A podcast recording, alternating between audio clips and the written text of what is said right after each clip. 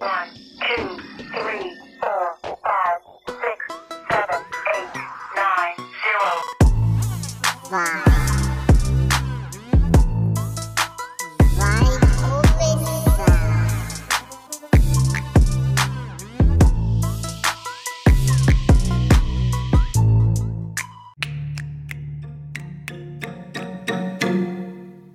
já parou para pensar qual é a sua meta e a sua esperança para o futuro?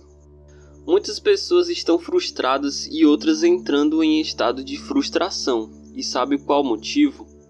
Estresse por tanto estudarem e nada conseguirem, se formarem e a sua área lotada por concorrência.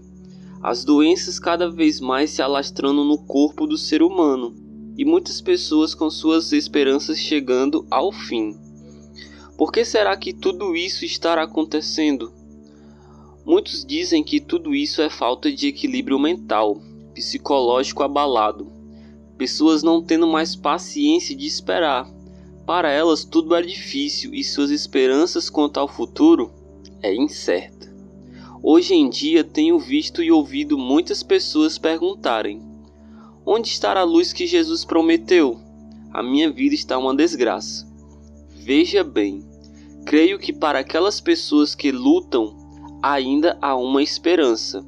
Aqueles que sempre veem uma luz no fim do túnel, em vez de ficarem parados, vão em busca dessa luz e sempre procuram se aproximar dela. E quando se aproximam, a luz fica mais forte, mais visível, e tudo que parecia estar perdido se torna a ser encontrado. A esperança é achada, começa a se clarear e a escuridão a sumir. A Bíblia descreve em Efésios capítulo 2, versículo 12, que o homem que não tem a Cristo também não tem esperanças.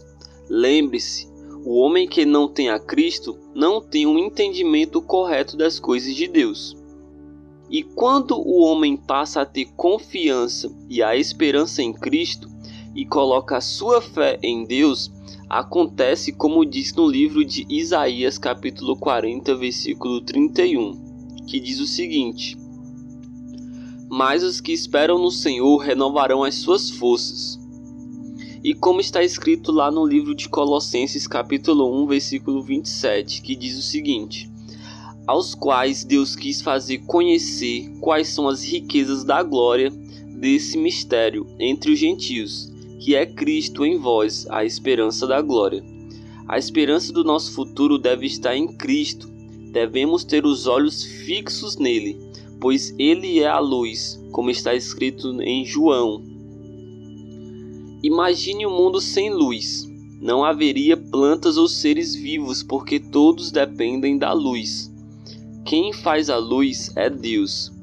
Se você precisa de uma luz em sua vida, peça ao Senhor que ilumine a tua mente, o teu coração e siga em frente, olhando para Jesus.